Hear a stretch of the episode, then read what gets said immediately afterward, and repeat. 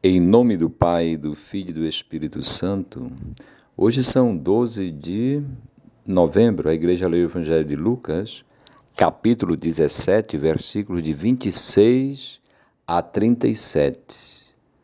Como aconteceu nos dias de Noé, assim também ocorrerá nos dias do Filho do Homem. Comiam, bebiam, casavam e davam-se em casamento até o dia em que Noé entrou na arca.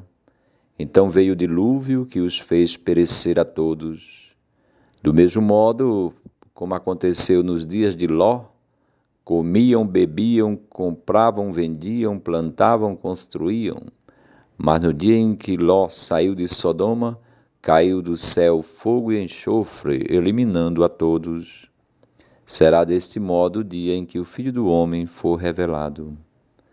Naquele dia, quem estiver no terraço e tiver utensílios em casa, não desça para pegá-los. Igualmente, quem estiver no campo, não volte atrás. Lembrai-vos da mulher de Ló. Quem procura ganhar sua vida vai perdê-la, e quem perder a vida vai conservá-la. Digo-vos: naquela noite dois estarão no leito um será tomado e o outro deixado, duas mulheres estarão moendo juntas, uma será tomada e a outra deixada. Tomando a palavra, perguntaram-lhe então: Onde, Senhor? Jesus lhes respondeu: Onde estiver o corpo, aí também se reunirão os abutres. Muito bem, meus irmãos e irmãs. Então, o evangelho de hoje, ele nos solicita a gente construindo nossa vida vivendo a nossa vida, construindo a arca da salvação, a arca, é, a arca da, salve, da salvação que nos livra do dilúvio. Eu posso ir levando uma vida que, no final das contas, eu estou construindo uma coisa que se chama perdição, se chama dilúvio. Ou eu posso ir construindo, levando a minha vida, construindo a arca da salvação porque Noé e Ló, eles viviam também como os outros. Eles viviam casando e dando-se em casamento. Viviam comendo e bebendo. Eles viviam também construindo, comprando, vendendo, plantando. Viviam a vida cotidiana, rotineira. Mas tinha um diferencial. A família de é, Noé e família de Ló, essas famílias iam vivendo e com uma preocupação interessante, a preocupação da palavra. Significa é, a vontade de Deus, como Jesus nos ensinou no Pai Nosso, procurar a vontade de Deus, que no final das contas coincide com o nosso bem. De fato, se construiu o, a Arca da Aliança é, para a família de Noé. Então, repito, a gente vivendo procurando a vontade de Deus, nós estamos fazendo bem a nós mesmos, estamos construindo um bom futuro, futuro da salvação, da arca da aliança. Importa, portanto, viver o tempo presente, viver o tempo presente. O evangelho de hoje chama isso. Como é que eu estou vivendo as minhas coisas materiais? A vida espiritual, um autor diz, é como eu vivo minhas coisas materiais. Esta é a vida espiritual e o segredo que o Evangelho hoje nos revela. Eu repito, todos faziam as mesmas coisas, só que faziam com um espírito diferente. A família de Noé, família de Ló, faziam as coisas, viviam, falavam, se relacionavam, buscando a vontade de Deus, que eu repito, coincide com o nosso bem. Este que é o nosso desafio. Muito bem. Então, o problema do fim do mundo né, é como eu vivo agora, como eu estou vivendo hoje.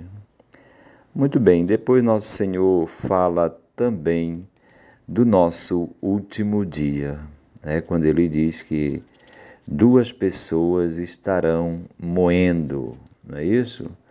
uma será tomada e outra será deixada. Isso significa que o nosso o fim dos nossos dias nesta terra pode ser uma tomada no sentido positivo. pode ser um ir ao encontro do Senhor. Jesus está falando de uma maneira positiva a conclusão dos nossos dias. Quem será eu ou você? Primeiro, nós não sabemos. Isso aí nosso Senhor diz para a gente não se preocupar disso. O certo é que às vezes um vai primeiro do que o outro. E o importante é que nós sejamos tomados. Né? Um será deixado porque ainda é o tempo dele e o outro será levado. Significa que nós seremos arrebatados no sentido que seremos recebidos pelo Senhor. Esse é o sentido. É, é a boa morte, digamos, né? É um encontro, não é uma uma, uma separação, mas é um encontro com o Senhor. O Evangelho de hoje, no versículo 33, fala que quem procurar ganhar sua vida vai perdê-la, e quem perder vai conservá-la. Está aí uma maneira de Jesus nos ensinar justamente como viver bem a cotidianidade, né? o nosso dia a dia.